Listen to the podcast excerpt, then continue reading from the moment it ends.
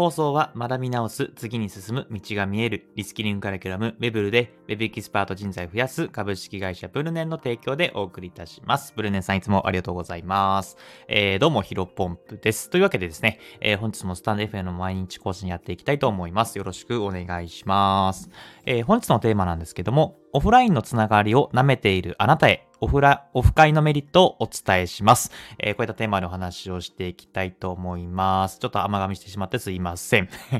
で、早速本題ですね。えっ、ー、と、まあ、本日ですね、あの、あるとオフ会に参加してきました。えっ、ー、と、何かというとですね、えっ、と、コードビギンと、えっ、ー、と、野口デザインサロンのこの2つの合同オフ会ですね。うん。で、コード、コードビギンっていうのは、まあ、知らない方のために一応お伝えしておくと、えー、コードビギンというのは、まあ、あの、学さん。うん。今はね、ちょっと SNS 引退というか、一回ね、お休み、一回というか、まあ、ちょっと戻ってこないかもしれませんが、えちょっとね、お花、お花、あの、ツイッターとか、えー、離れているんですけども、まあ、知ってる人も多いデラオ学さんが、まあ、立ち上げた、えー、プログラミングコミュニティですね。で、えー、野口デザインサロンはですね、まあ、これも知ってる人多いと思いますけども、野口さん、うん、本当にね、素晴らしい、あの、今日直接ね、お会いさせてもらって、本当にね、あの、素晴らしい方だな、というふうに思いました。うん。で、まあ、その方が、えー、運営して、1600人ぐらいいらっしゃるって言ったかな。うん。まあ、それの、えー、デザインサロンですね。で、まあ、今回の趣旨としては、確か、吉尾さんって方かな。コードビキンの講師を務めた吉尾さんが企画してあったと思うんですけど、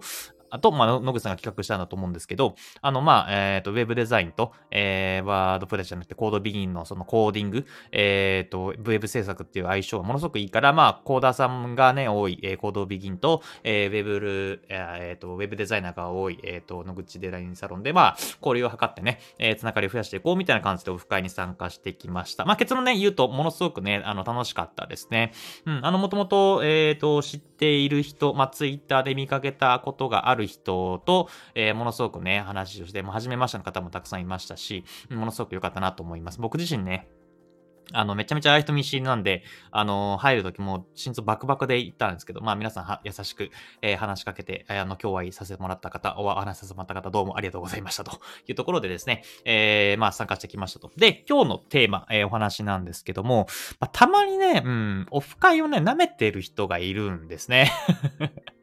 うん、なんかオフ会な、オフ会に参加するなんて怪しい、なんかそういう宗教の集まりなんでしょうとかね、詐欺の、うん、マルチのなんかね、勧誘されそうで怖いみたいなことをね、たま言う人たまにいるんですけどね、うん、まあもちろんね、そういうね、オフ会というか、まあね、怪しいところもあるかもしれないんですけど、まあ、健全、まあ見極め方はね、ちょっと難しいかもしれないんですが、こういうね、オフ会はね、結構積極的に、えー、参加していった方がいいんじゃないかなと僕自身思っています。うん。でね、まあ僕はね、うん、まあここだけの話、まあラジオなんでね、お話しすると、えっ、ー、と、まあ、あの、HSS 型 HSP ですね。で、これ何かというと、まあ、軽度なんでね、そこまでね、あの、重症ではないんですけど、まあ、何かというと、まあ、繊細さん。えただ、あの、HH、HSS 型、これいつも噛むんですけど、HSS 型 HSP というのは、まあ、HSP、まあ、普通の繊細さんの中でも、えっ、ー、と、好奇心が旺盛で、まあ、結構新しいもの好き。なので、新しいものに飛び込むんだけど、結局そうやって疲れちゃう。疲れやすいという、まあ、あの表裏一体というか、なんだろう矛盾をはらんでる HSP、まあ、繊細さんというふうに言われているんですが、結構、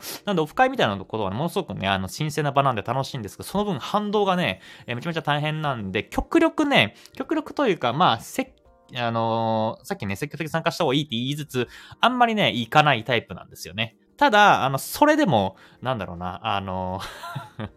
あの、アレルギーが発生する、まあ、アレルギーって言うとちょっと、ね、申し訳ないんですけど、その、食物アレルギー、例えば、この食べ物を食べるとお腹が痛くなるとか、肌が荒れるとか、分かってても、あの、食べる人っているじゃないですか。まあ、これ結構僕も当てはまるんですけど、あの、そんな感じで、そうと、ものすごく、あの、反動がでかいというふうに思いつつも、やっぱり、ねこういう機会っていうのはものすごく大切なんで、えっ、ー、と、参加させてもらって、あの、非常に、ね、意識的に、えー、こういった場があるときには、あの、参加させてもらってっています。で、これはね、なんでかというと、まあもちろんね、そのために参加するだけじゃないんですけど、オフ会にね、参加するメリットがものすごく多いからですね。うん。まあ今ね、あの、SNS とか、まあブログとか、まあそういったところでオンラインのつながり、まあオンラインで、ね、発信する、えー、機会が増えてきています。なので、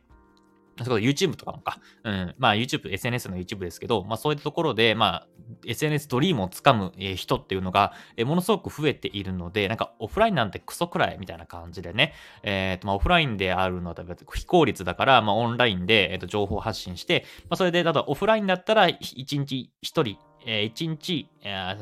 ん？じゃあ、1人1時間しか会えないけど、えー、例えばオンラインだったら、まあ、1ツイート、えー、例えば1000に届けられるとか1万に届けられるから、オンライン一つで行こうみたいな人も、えー、考え方も、えー、考え方を発信してる人もね、いると思います。ただ、これは、うん、なんだろうな、本当に SNS の、うん、ハックできるというか、まあ、もともとね、オンラインに向いている、まあ、一部の天才、まあ、100人いたら1人いるかいないかぐらいの感じで、まあ、YouTube さんもそうですよね。多分あんなにね、YouTube やってる人たくさんいますけども、まあ、限有名な人って、あの、その YouTube だけで食っていってる人って本当に限られた一部じゃないですか。まあ、僕らまあ、YouTube を見ると、どうしてもね、えー、登録者数が多い人とか再生数が多い人に目が、目が行きがちなんですけど、それ以上に、えーと、まあ、例えばチャンネル登録者数ね、まあ、僕自身もそうなんですけど、あの、1000人いってないとかっていうのはザラにあると思います。あの、ザラにあるんですね。まあ、そんな感じで、あの、一部の限られた人は、あの、オンラインね、極めればいいと思うんですけど、やっぱり基本的には、えー、誰しもがそういうセンスがあるわけじゃないので、オフラインの、えー、つながりを大切にすることがいいんじゃないと思います。で、結局、えっ、ー、と、なんだろうな。こういう、まあ、SNS のためにオフ会にね、参加する、しろっていうわけではないんですけど、やっぱここはね、うん、あの、SNS を伸ばしていくためにも、オフ会には参加した方がいいと思っています。で、これ誰だっけ？確か周平さんかな？あの、最近ね、あの、LLAC、えっ、ー、と、リブライガキャットの NFT プロジェクトをやってる周平さんが、なんかどっかで言ってたんですけど、あの、例えば、例え話ですね。あの、例えば、えー、今、フォローは、フォロー、ツイッターでフォローしてる人いるとするじゃないですか。まあ、皆様にもね、まあ、100人、200人、1000人とか、あの、フォローしてる人いるとと思うんですけど、例えばそれを、まあ、仮にですよ。あの、全然そういう機会ないと思うんですけど、半分にしてくださいってなった時に、結構優先順位的に、あのー、会った人と会ったことない人、えこれでね、結構差別、あのー、優先順位をつけて、あの、フォロー外すんじゃないかなと思います。あのー、会った人があったら、まあ、この人会ったことあるから、あの、フォロー残していこう、みたいな、えー、風な感じでですね、ものすごく優先順位が高まると思っているんですね。で、僕自身もやっぱり、あの、SNS を見ていて、あの、僕が、あの、いいねしたりとか、えー、コメントさせてもらってるっていう方には、やっぱり実際に会ったことが、あ実際に会ったことがある人が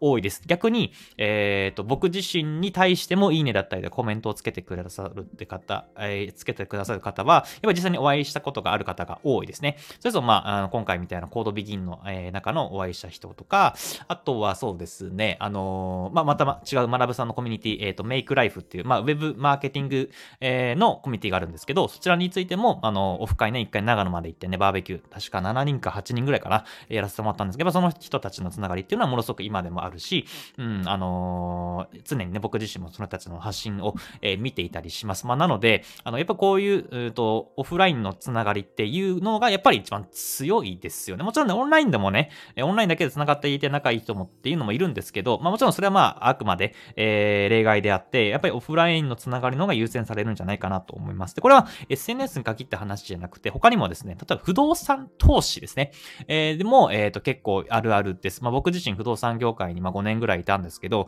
やっぱりね、あの、不動産投資、まあ買う物件については、あの、もうね、あのー、例えば、スーモとか、あの、アットホームとか、まあ、賃貸だけもあるんですけど、あの、売買も、えー、掲載されているじゃないですか。で、うん、やっぱりね、うんと、もう、スーモとかアットフォームの、えー、掲載されてるのって、まあ、言ってしまうと、まあ、全部じゃないんですよ。全部じゃないけど、基本的には残り物が多いんですね。で、不動産投資ってもう本当に例えば、えー、急いで売らなきゃいけないとか、えー、そういった事情なので、ものすごく安い物件とかもたまにあるんですよ。で、そういったものって基本的にスーモとかアットフォームに載せる前に、あの、不動産のつながりがある、オフラインとかでつながりがある、えっ、ー、と、まあ、例えば、お金持ちのオーナーさんとか、えー、不動産投資をしたいみたいな人、もともと問い合わせしてる人にまずは紹介して、でそれでも決まらなかったら、スーモとかアットホームのに、えー、不動産投資ってものは乗っけるんですね。でこれはちょっと賃貸は違うんですよ。賃貸は、えっ、ー、と、住める人が限られているので、あの、住む人がいないから、あの、スーモにする。まあ、なので、あの、スーモについて、あ賃貸については、えー、そんなことないんですけど、投資については、あの、買えば買うほど、